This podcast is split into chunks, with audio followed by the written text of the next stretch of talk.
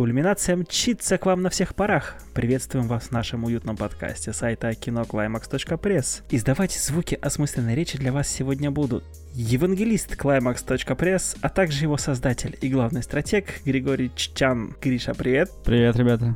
Главный редактор сайта climax.press Инес Панелис. Инес, привет. Привет. Автор текстов на сайте, а также ведущая специального выпуска нашего подкаста «Кирпичный завод» Татьяна Котина. Тань, привет. Привет! Ходячая киноэнциклопедия по совместительству автор рецензии на сайте Василий Небродский. Василий. Здравствуйте. И нахватавшийся вершков в глубоком море кино, а заодно ведущий этого подкаста я, Андрей Быков. Всем привет.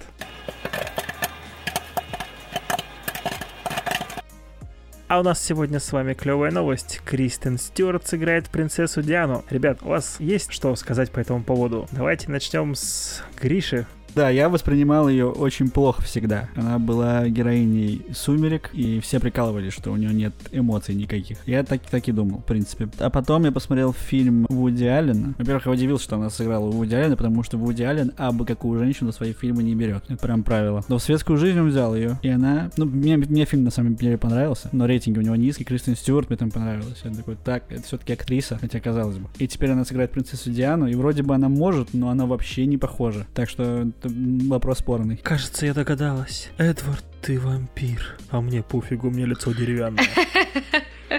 На самом деле, в интернете есть фотка Дианы, принцессы Дианы, и фотка Кристен Стюарт, и что-то у них есть похожее. Ну, с учетом, что Кристен Стюарт покрашена в блондинку или около того. Да, у них разного цвета глаза, но если нанять специалистов по гриму, которые делали грим скандалу, все получится отлично, я думаю. Можно еще нанять специалистов по гриму, которые гримировали Гарри Олдмана в Черчилле. Или Безрукова в Высоцком.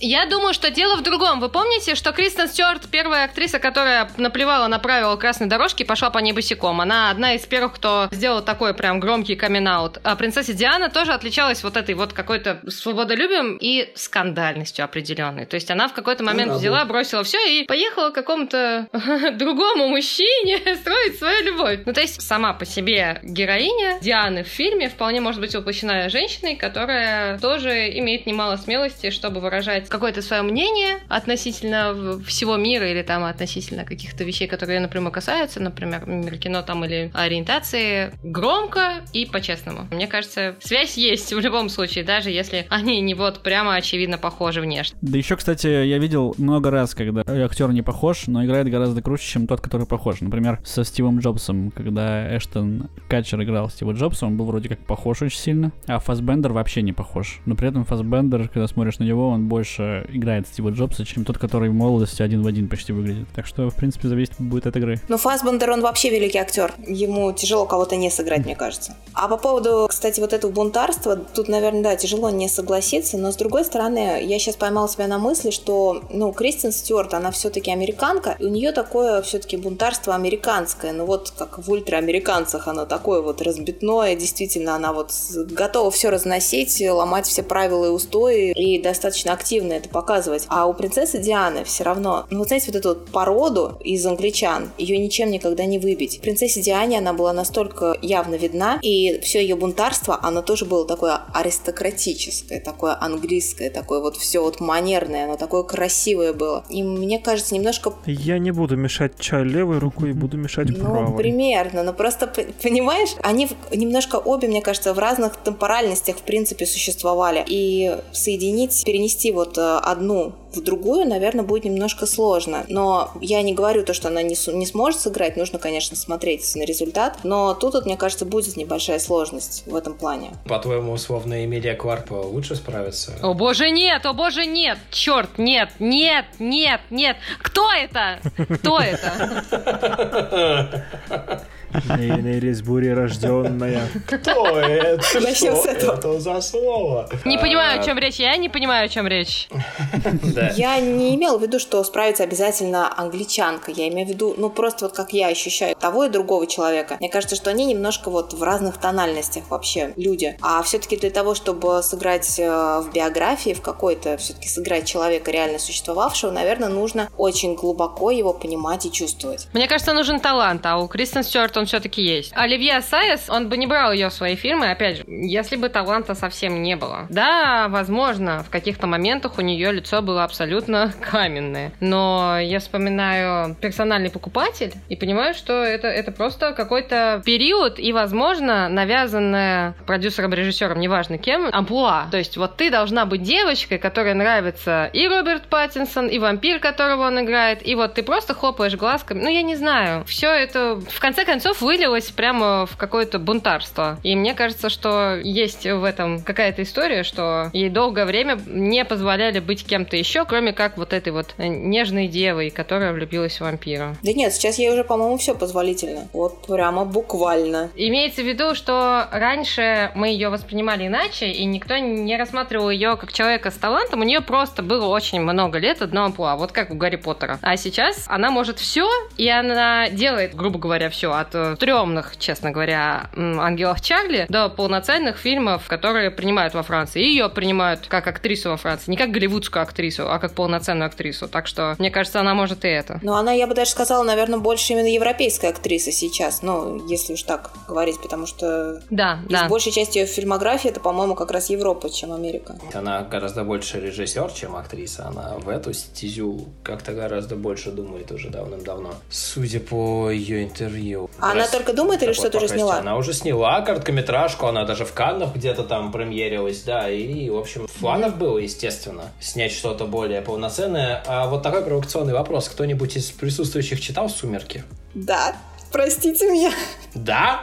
Ребят, мне было 15. Возможно, вы ответите лучше, потому что еще в эпоху, когда все очень сильно смеялись над Беллой Свон в исполнении Кристен Стюарт, типа ха-ха-ха, все как бы тут же забыли, что изначально Кристен Стюарт играл у Дэвида Финчера так-то, если что. В комнате страха, привет, да. И все так смеялись, что у нее нет эмоций, а мне кто-то, я уже не помню, честно, кто из тех, кто читал эту книгу, э, в оправдании Кристен Стюарт еще тогда сказал, что, мол, это такой персонаж. Ее буквально так и описывает эта замечательная, талантливая писательница, что вот такая безэмоциональная, с абсолютно каменным лицом девушка. И мне тогда понравилось, такой, типа, думаю, блин, все такие подъебывают, Кристен Стюарт, она, мол, должна изображать какие-то эмоции, а она просто играет персонажа, которого ей прописали. Если на то пошло, любое проявление, ну, вообще, в принципе, актерская игра как таковая, это, типа, суперсубъективное понятие. Для кого-то это хорошая игра, для кого-то это плохая. Есть какой-то условный пантеон, там, например, Марон Брандо, да, например. У всех принято считать, что это эталон вот это актерская игра. Что-нибудь другое, 50 оттенков серого, это не актерская игра. Это все куда более субъективно, чем может показаться. И для кого-то Кристен Стюарт даже в «Сумерках» это, в общем-то, вполне себе актерская работа, если угодно, пусть даже не игра. А вообще по Кристен Стюарт, если личное какое-то мнение высказывать, мне она, конечно, нравится. Мне кажется, из нее получится принцесса Диана, хотя они, конечно, совершенно не похожи. Но к вопросу о непохожести не знаю, видели ли вы эту картинку, где наверху картинка из э, мультфильма «Рататуй», где крыса с половником стоит над кастрюлей, да? Там написано «экранизация».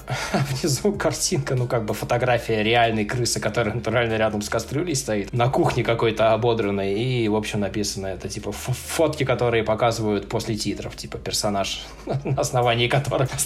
Потому что, блин, это смешно, потому что это правда, потому что в любой экранизации всегда, естественно, все приукрашивают. Более того, любая экранизация — это все еще самостоятельная художественная экранизация жизни, я имею в виду, биопик, да? А это все еще самостоятельное художественное произведение, и там могут хоть черным Распутина сделать, если режиссер, режиссеру так, э, так угодно. Да наверняка сделали уже что-то. Не сделают, он негативный персонаж, нельзя черного делать негативным. И поэтому черные персонажа. фигурировали в сериале про Екатерину Вторую. Это потому черные фигурировали в сериале Ведьмак. И ничего в этом страшного нет, потому что, по сути, это не попытка выдать то, что, то, что, что мол, так и было на самом деле. Это просто самостоятельное художественное произведение. Придираться кого там решили засунуть на какую роль, да, в общем-то, не все ли равно. Если честно, мне все равно, как в сериале «Великая» или в сериале «Ведьмак» изображены славяне, потому что мне, в принципе, все равно на эти сериалы. То есть мне, может, что они понравятся, могут они мне не понравиться, но мне совершенно без разницы, какого цвета кожи там персонажи, или насколько они эмоционально отыгрывают реакцию на CGI вампира, который там тает на солнце. Если честно, дальше второй части «Сумерек» не смотрел, не знаю, что там дальше. Но, в общем, да. Слушай, мысли мои украл по поводу того, что действительно все актеры разные, и я еще о том, что все люди, собственно, разные, и когда ты кого-то играешь в кино, это, ну, абсолютно не обязательно должен быть человек гиперэмоциональный, с какой-то живой, пульсирующей мимикой, каждую секунду меняющейся, поэтому, может быть, действительно все вот эти предъявы Кристин Стюарт о том, что она несколько, может быть, скована в мимике, может быть, это окупается чем-то другим, и, возможно, ее персонажи действительно приобретают какую-то индивидуальность, опять же, благодаря ее личным вот этим вот особенностям, ее какой-то вот сдержанности. Что касается, ты спрашивал как раз, Вась, читал ли кто-то «Сумерки» и какова там главная героиня? Главная героиня, насколько я помню, там абсолютно обычная. Вот про нее просто нечего сказать. Просто нечего. То есть она выступает там как рассказчик. В этом и фишка. Да, и она просто 15-летний, там сколько, я не знаю, 17-летний подросток. Абсолютно без каких-то интересов, без особенностей, без всего. То есть вот просто чистый лист. Ну да, сыграла она, наверное, так, как надо было. Опять же, если учесть, что девочка 17-летняя, которая еще не знает, кто она такая, попадает в такую странную ситуацию, мягко говоря, и постоянно находится в состоянии некого такого удивления, если говорить цензурно. Аху это имеешь в виду? Именно, да. То, может быть, все правильно было. Я просто еще сейчас вспомнила, что я смотрела до «Сумерек» с Кристин Стюарт э, фильм, который называется «Жестокие люди», а там еще играл Антон Ельчин, по-моему, даже... Это тот самый фильм, где они познакомились, да? Да, да, да. Нет? И там даже Крис Эванс еще есть очень такой молодой. Но она там, она, собственно, была ребенком, она там и сыграла ребенка. И, кстати, вполне живо, насколько я помню, сыграла, так что, может быть, и действительно зря так все на нее накинулись после «Сумерек». Просто было модно ругать всех, и Паттисона, и ее. Сейчас, кстати, оба, ну, как-то вот восстанавливаются. Именно. На самом деле, лучше быть скованным, я не знаю, в мимике, как Кристен Стюарт, чем быть раскованным, как э, Эмилия Кларк. Я вспоминаю, как я однажды давным-давно, прости господи, посмотрела «До встречи с тобой» или как там, я не помню. Или... В общем, она встретила парня, который попал в аварию. Я даже не помню название этого фильма. Я дерьмовее игры в жизни не видела, серьезно. Это субъективное мнение. Я э, не навязываю никому. Он называется «До встречи с тобой», Это да. экранизация книги, и писательница похвалила ее за игру. Она сказала, что Эмилия Кларк сделала игру, посредством своей игры сделала героиню забавной. Но смотреть на это отвратительно неприятно. Серьезно, просто невозможно. Это как, вы переигрываете? Не может быть! Ну, то есть, как бы, это просто полный пиздец. Это невозможно смотреть. А, не подумайте, пожалуйста, что я увлекаюсь очень сильно такой литературой, но эту книжку я тоже читала. Кни- книжки, книжки. Относительно книги у меня никаких вопросов нет. Я, у меня вопрос относительно бесконечно перемещающихся по лицу Эмилии Кларк бровей. Бесконечно. Я понимаю, я просто хотела сказать другое. О том, что как раз Эмилия Кларк э, сыграла персонажа просто идеально. Вот того книжного, вот эту вот, да, гипертрофированную, очень яркую девочку. И она ее очень классно сыграла. Ну, если сравнивать ее именно вот с книжным вариантом, то есть это просто вот под копирку. Один, наверное, из немногих примеров, когда сам фильм мне практически не понравился, мне книга-то не очень понравилась. Но вот на нее я готова там смотреть бесконечно, потому что, ну, для меня она там маленькое такое яркое, симпатичное солнышко, и я ее прям готова за щечки там потеребить и, не знаю, в макушку поцеловать. А к вопросу о писательнице, которая хвалит экранизацию, а я вас умоляю, ребят, ну типа сколько раз Стивен Кинг до того, как какая-либо из экранизаций его книг собрала кассу или не собрала кассу, нахваливал эту экранизацию, говорил типа, да, все отлично, и мне претензий нет. Ну, как только фильм опизделился, он такой типа, да, не, вообще, у меня другой был замысел, конечно, я же автор. Мне не Да, понравилось. мне, мне ужасно не понравилось. При этом, ну, типа, каждый раз перед премьерой каждого фильма, к каждой из его книг неизменно вставляется цитата, что, типа, Кинг одобрил, ребят, типа, все good. Но потом он, как бы, естественно, дает немного задних. Кстати, для любого автора книги экранизация — это доход, причем огромный. И он, как и все причастные к этому фильму, участвует в его продвижении. И ему на руку сыграет, если этот фильм выстрелит. И в том числе он может выстрелить, потому что он своим именем подписался. Ну, это как совершенно прямая взаимосвязь. И от этого напрямую зависит его доход. Его и актеров, которые, ну, актеров, может, в меньшей степени, которые которые как бы во всех этих промо-турах постоянно играют. Это все бизнес. И, в общем, поэтому писательница восхитилась, не восхитилась, это, в общем, дело десятое. Она восхитилась не фильмом, а игрой. Я говорю про игру. Я не знаю, насколько она довольна фильмом. И, к слову, Кинг для выхода фильма с Николсоном был недоволен работой Кубрика. Так что тут дело, ну, я думаю, не совсем в деньгах. Авторы не против получать деньги.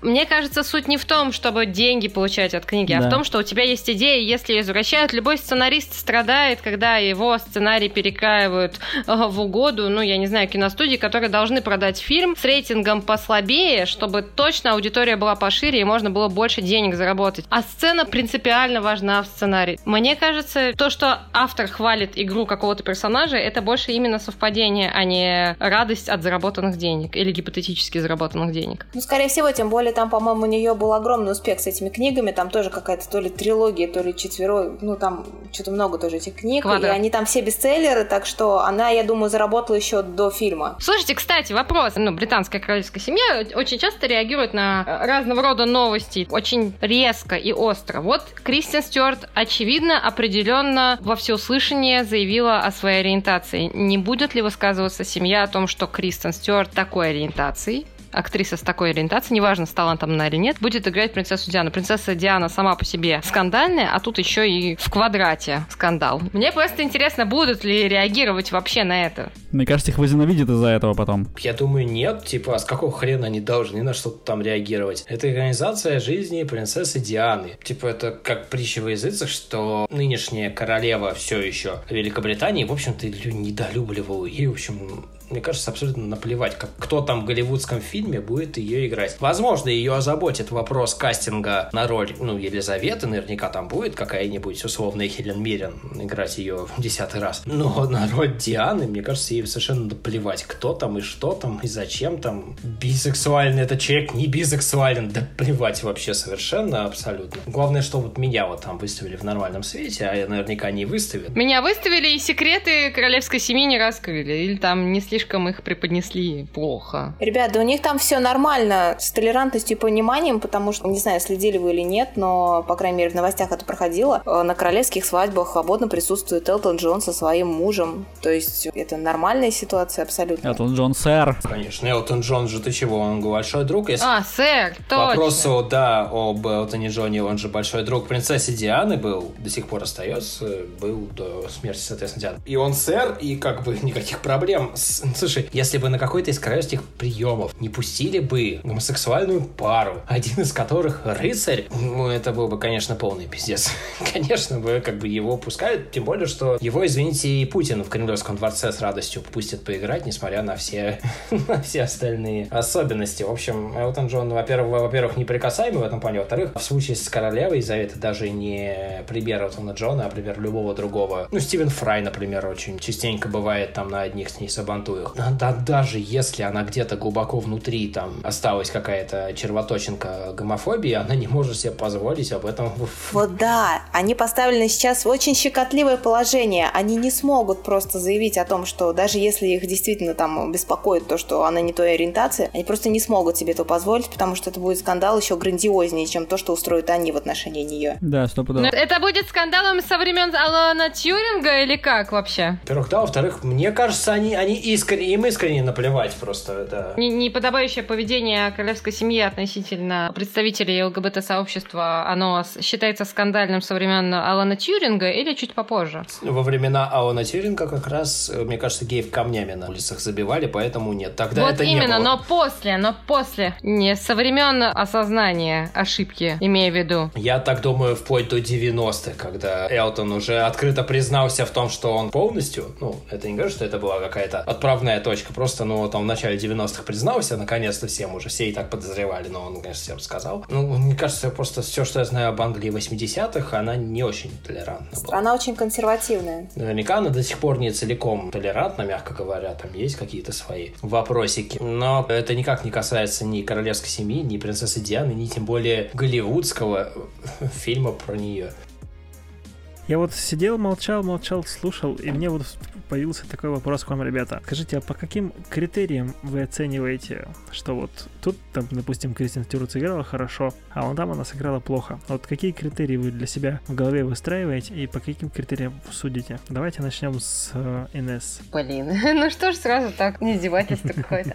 В общем, суть в том, что я очень давно, когда вышли «Сумерки», я посмотрела «Сумерки». Я к ним не испытывала никакого особо интереса, никакой любви вообще, минимум. Я посмотрела только первую часть «Сумерек», и на этом мое влечение «Сумерками» закончилось, потому что меня они совершенно не зацепили. Истории про вампиров я предпочитаю другого рода, ну то есть после, после книги «Интервью с вампиром» недочитанной, после просмотренного полностью фильма «Интервью с вампиром» я, я больше про вампиров, наверное, слышать особо не хотела. Но а, мне кажется, в какой-то момент, популярный момент был, когда возрождали все эти диснеевские истории. «Белоснежка и охотник» вышла с Хемсвортом, по-моему, да. И это, наверное, меня как-то переубедило в том, что девица какая-то играла какую-то там милую школьницу, которая влюбилась в вампира, ну, кто ж так не сделает, да? Там никакого внимания ей не уделялось. А вот тут я поняла, что, ой, интересно, интересно, интересно посмотреть на нее, она не такая белоснежка, которую я видела в мультиках и так далее. После этого интерес развивался, и в какой-то момент я добралась до светской жизни и персонального покупателя. Они, по-моему, ну, примерно в один год вышли. Вуди Аллен и Оливье Сайес. И это было что-то совсем другое авторское кино с участием Кристен Стюарт, которая в каком-то там подростковом, около романтическом, около триллере про вампиров сыграла. Это две большие разницы. Вот тогда я посмотрела на нее уже всерьез, наверное, более широко раскрытыми глазами, и поняла, что мне, мне она нравится в целом. Как она выглядит, как она играет, как она ведет себя. Я стала читать про нее новости и узнавать об актрисе больше. И а, теперь у меня к ней гораздо больше симпатии, чем каких-то там, черт, 12-12 лет назад. Хорошо. Василий? Ты говоришь, что сидел и слушал, возможно, не очень слушал, потому что я как раз говорил, что нет никаких критериев объективной оценки актерской игры. Ее нельзя объяснить, а, а, объективно как-то оценить. Она может нравиться, может не нравиться. И я вообще против слова игра, если на то пошло, типа, актерская работа, если угодно. Просто резонирует со мной то, как выглядит Кристен Стюарт на экране в большинстве случаев. Каждый раз, когда я видел, даже тот раз, когда она там была 12-летней, там 13-летней девочкой у Финчера, даже тот раз, когда она была, появилась каком-то коротком эпизоде в фильме типа в диких условиях. Есть что-то такое прям совершенно необъяснимое объективно и при этом дико притягательное в ней, когда она в кадре. Как-то так. Это самое логичное объяснение, которого ты от меня сейчас добьешься. О, простите, простите, я вспомнила. Один из первых фильмов, которые я с ней посмотрела, это была не «Комната страха» с Джоди Фостер Финчера, а «Посланники». Я очень любила триллеры, особенно в школе. «Посланники» вышли в седьмом году. Ну, это примерно граница между любовью к школьным триллерам и любви к чему-то большему. И вот в «Посланниках» она меня зацепила. Там была тема, опять же, семьи, там вот мать куда-то приезжает, дети, там вот это вот недопонимание, еще какое-то... Не то чтобы прямо полноценный, серьезный триллер. Никакой у него полноценный полноценного рейтинга нет. Он просто проходной, обычный триллер. Семья и дом то ли с призраками, то ли нет. Бла-бла-бла, вот эта вот вся история. То ли дом, то ли не дом, то ли семья, то ли не семья. Там я ее увидел в первый раз и всерьез обратил на нее внимание. То есть, если в комнате страха она еще реально мелкая, ну, 2002 год, то в «Посланниках» а я реально обратил на нее внимание. Она играла подростка со своими эмоциями какими-то. И вот я сейчас, я только сейчас вспомнила, правда, что это было до «Сумерек», и тогда у нее реально были эмоции, и, наверное, я просто не запомнила, что она меня тогда в первый раз зацепила. Давайте тогда послушаем Таню. А, ну, я тоже не могу сказать, что у меня есть какие-то критерии. Я вообще против выстраивания систем оценки, потому что для меня это очень странно. Кино — это искусство, и искусство, оно либо трогает тебя, либо не трогает. И с актером также. Если он тебя трогает, если ты его чувствуешь, если ты ему веришь, если, может быть, так проще будет понять, тогда да, тогда я, мне, собственно, нравится актер и импонирует. Если я ему не верю, если я его не чувствую, если я его не понимаю, может быть, в чем-то. Не, ну, кстати, я могу его не понимать, но я могу ему верить. Да, вот тут, наверное, главное. Вот по такому принципу я, собственно, и выбираю, наверное, любимых актеров, может быть. Какая-то система оценки все-таки существует. Да нет, я бы не сказала, что это система. Это все на уровне чувств. Система это когда ты смотришь, так, вот тут она переиграла, а вот тут она там вот, вот такой-то вот способ игры привлекла. Ну, нет, мне не до этого. Я обычно смотрю кино, как, э, не знаю, как прыгаешь в колодец, то есть погружаешься абсолютно, и там либо ты чувствуешь комфорт какой-то и воспринимаешь то, что происходит на экране, как какую-то некую реальность, либо нет. И Гриша. Да, наверное, я могу назвать какие-то системы, ну, не системы оценки, это скорее система ощущений. А, либо ты смотришь на актера, и тебе смешно, насколько это все нелепо выглядит, это типа точно нет. Либо ты смотришь фильм, и актер тебе понравился, и все, все, ты ушел, забыл об этом фильме. Это вот еще одна ступень чуть выше уже. Либо тебе прям очень понравилось, как человек сыграл, но на этом тоже все. Либо тебе очень понравилось, и ты хочешь его еще раз увидеть, как он это сыграл в этом же фильме, но не смотришь этот фильм потом. И когда актер, актер или актриса тебе понравится настолько, что ты несколько раз пересматриваешь один и тот же фильм, чтобы увидеть, как он это сыграл. Только по такому критерию я могу... В принципе, такому, по такому критерию я оцениваю, насколько мне фильм понравился. Если я его пересматриваю 10 раз, 10 раз я уже понимаю, что, ну да, наверное, это один из любимых фильмов. Вот, это чисто ощущение. И по Кристен Стюарт я понял, что я хочу пересмотреть, как она сыграла в светской жизни, но фильм я так и не пересмотрел. Ну, то есть она где-то чуть ниже, чем любимые актеры, короче. На одну ступень. На этой чудесной ноте давайте мы будем, наверное, все-таки переходить к нашей следующей теме.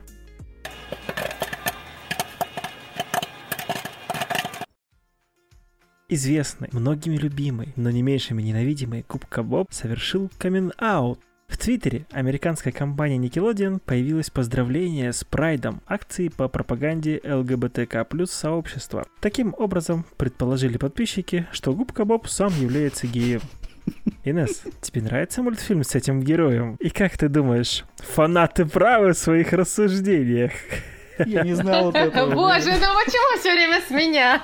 Слушайте, ну, короче, вообще июнь считается, да, месяцем ЛГБТ Прайда. Неудивительно, что сейчас очень много разных новостей на эту тему, но, блин, то, что Никелодион опубликовал пост поздравления для ЛГБТ-сообщества с изображением губки Боба, это не значит, что он имеет какую-то конкретную ориентацию. У него она может быть абсолютно любой. Суть в том, что, мне кажется, суть в том, что никто не тычет пальцем и не указывает и не прописывает конкретно, что вот он такой-то, он гомо, он гетеро, там, он пан, он асексуал или что-то в этом роде. Просто нет, нет никакого выбора. Он не выбирает что-то конкретное. Может быть, кстати, он да, если он не выбирает ничего конкретного, о чем нам, по-моему, во время мультфильма не говорили, а он пансексуал. Не знаю, я не считаю, что это, это тут сразу типа, если он поздравляет ЛГБТК сообщество, значит он гей. Нет, ну, он может быть кем угодно, в том-то и дело. И это вообще не имеет значения. Ну, типа, вообще Мы не важно. обсуждаем, что гей Спанч Боб или нет. Нет, нет, нет, подождите. А создатели же уже заявили, что а, Спанч Боб и Патрик, они считают, что Спанч Боб и Патрик являются асексуалами. Именно поэтому они внесли его вот э, в эту плашку поздравительную. Да. Суть в том, что любой человек, который, э, у которого нестандартная, типа нестандартная, как будто есть какой-то стандарт, сексуальная ориентация, он принадлежит сразу к ЛГБТ-сообществу, к ЛГБТQ, простите, если будет угодно, сообществу. В общем, э, суть в том, что если у нас нет определенного направления относительно губки Боба, то значит есть подозрение относительно того, что он может быть э, мало ли кем. И очень удобно выбирать для него либо асексуальность, когда он никого не выбирает, либо пансексуальность, когда он может выбрать кого угодно вне зависимости от пола или гендера. А можно для него вообще никого не выбирать, так говорить? Вот именно. Вот, да, у меня другой вопрос просто. А насколько вообще нужно э, персонажа детского мультика, у которого аудитория какая там, от трех, может быть, до 6-7 лет, вообще присваивать э, ему какую-то сексуальность, любую, в принципе? Опять же, если обра- обратиться к биологии, простите меня, губка — это, по-моему, организм, который почкованием размножается, и, собственно, в мультике это неоднократно воспроизводится. То есть, как бы зачем вообще ему что-то присваивать? Суть в том, что студии ему ничего не присваивают, Никелодин ему ничего не присваивает. Присваивают люди, которые хотят, чтобы ему что-то было присвоено. Хотят вот этот чувак на нашей стране сказать. Хотят сказать, что вот мы такие и он такой. Если они поздравляют нас там с тем, что мы существуем, или с тем, что мы в какой-то год 20 века добились того, чтобы нас услышали, и Губка Боб олицетворяет это поздравление, значит, он с нами. Ну, возможно, это и не значит, что он с вами, он, он просто поздравляет. Ну, не знаю, просто Никелодин выбрал самого асексуального, грубо говоря, и самого максимально не транслирующего какую бы то ни было сексуальность э, героя. Просто. потому что он нейтрален максимально. Правильно я понимаю, что через какое-то время Симба вдруг может сказать, что надо защищать кого-то? Он же тоже кому-то принадлежит, и такой, ну Симба считает, что на самом деле, да, он влюблен в Налу, но в целом... Скоро будем губок защищать, губок. Губки защищать будем, потому что их ущемляют. Никто не интересуется ориентацией губок. Вот, вот скоро будет этот вопрос, мне кажется, наверняка. Губки не нужна ориентация, он сам себе ориентация. Вот именно, может быть, ну, а он гермафродит, правда? То есть прям, типа, или как? Ну, по-моему, да. Очень удобно. Я не уверен, что у него есть хоть сколь-либо ярко выраженные гендерные признаки или половые признаки, если угодно. И к вопросу о Спанч Бобе еще в каком-то там лет 20 назад было интервью, где, собственно, Таня, по-моему, про него и вспоминала, где создателя Спанч Боба с какого-то хера в 2000, там, не знаю, седьмом году спросили, а Скажите, пожалуйста, персонаж вашего мультсериала, он губка вашего детского мультсериала. А вот теперь скажите, пожалуйста, а кого он ебать любит? А? Вот, ну, это обязательно скажите. Это, да. это очень нужно Я пойду прояснить. подрачу. В общем, человек немного обомлел с такого вопроса и сказал, знаете, мне кажется, никого, и это его осознанный выбор. Он асексуал. Все отъебитесь от меня с этими тупорылыми вопросами. Я, блядь, детский мультик сделал. То, в общем, собственно, с тех пор и повелось, что Губка Боб у нас асексуал, что его автоматически причисляет к ЛГБТК плюс сообществу, что делает совершенно легитимным тот факт, что Губка Боб поздравляет э, зрителей Никелодион в возрасте от 4 до 44 лет. э, Что-то я не понимаю, что это за ограничение. Так что 4 и это, 44. Это какое-то слабое ограничение, мне кажется. 44 ничего не заканчивается. Окей, 144,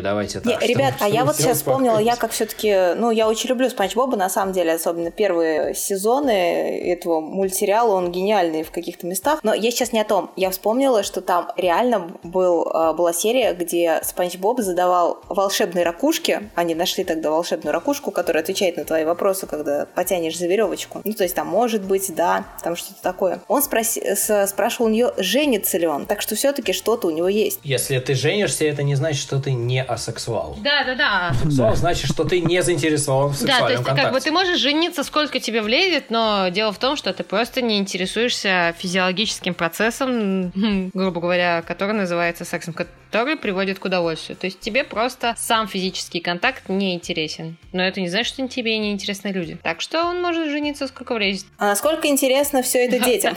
Детям вообще никак. Дети вообще об этом не знают ничего. Их герой асексуал. Блин, мы, мы на полном серьезе обсуждаем ориентацию губки Боба. Мне ну, не дает это покоя. Мы не обсуждаем ее, ее создатель четко прояснил, асексуал.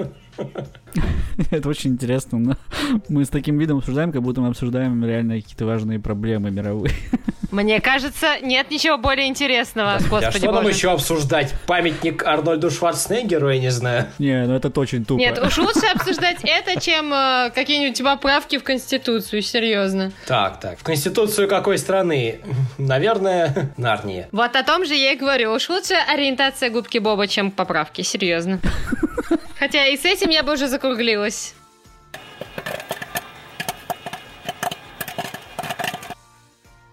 Давайте перейдем действительно к нашим рекомендациям.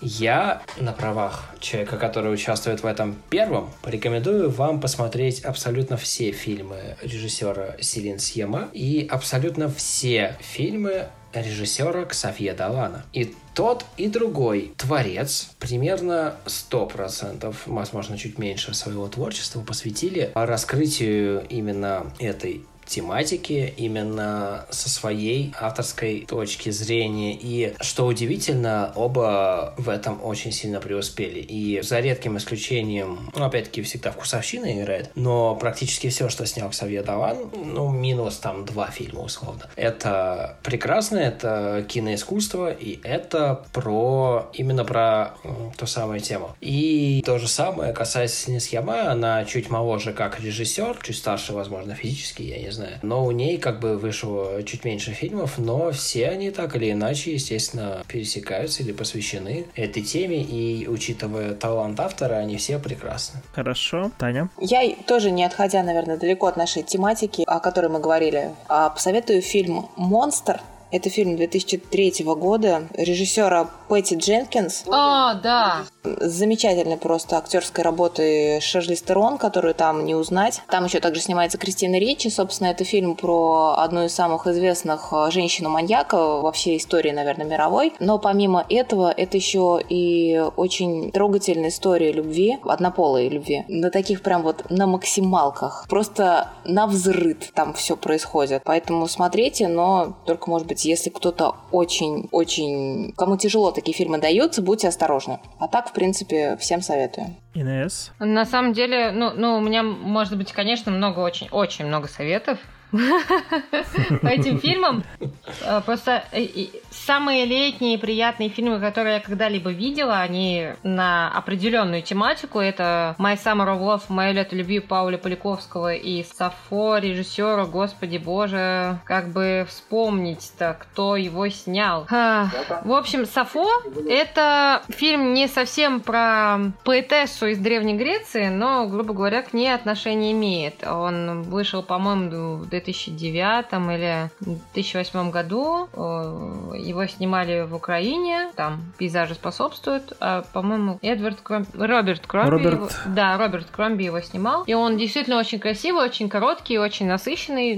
Мне он безумно понравился в свое время. Именно в первую очередь из-за картинки, но и атмосферы. Ладно. И эти два фильма это просто первый шаг, грубо говоря, и в лето, и в тему однополых отношений. Но помимо этого мне еще безумно понравился голос повод. Это смежная тема между вампиризмом и однополыми отношениями. И да, наверное, одна из самых моих любимых картин это Кэрол с Кейт Бланшет. Потрясающий, обворожительный, прекрасный Кейт Бланшет и не менее прекрасный Руни Мара снятый, э, по-моему, в 2016 году. Сняли этот фильм. Он вышел, скорее всего, в начале, в начале 16-го. Я помню, я его смотрел в «Пионере». В общем, его снял тот Хайнс, который еще снимал очень-очень-очень классный фильм «Бархатная золотая жила» и «Меня там нет». Ладно, не суть. Просто, просто хороший режиссер и очень красивый фильм. Нью-Йорк, 50-е, рождественское время и две прекрасных женщины, которые ищут себя разными способами. Просто один из самых любимых фильмов, в принципе, как минимум из-за атмосферы, картинки и классной музыки. Гриша? Фильм называется «Пока не наступит ночь». Не знаю, смотрели или нет. Это американский фильм про кубинского поэта. Его играет Хавер Бардем.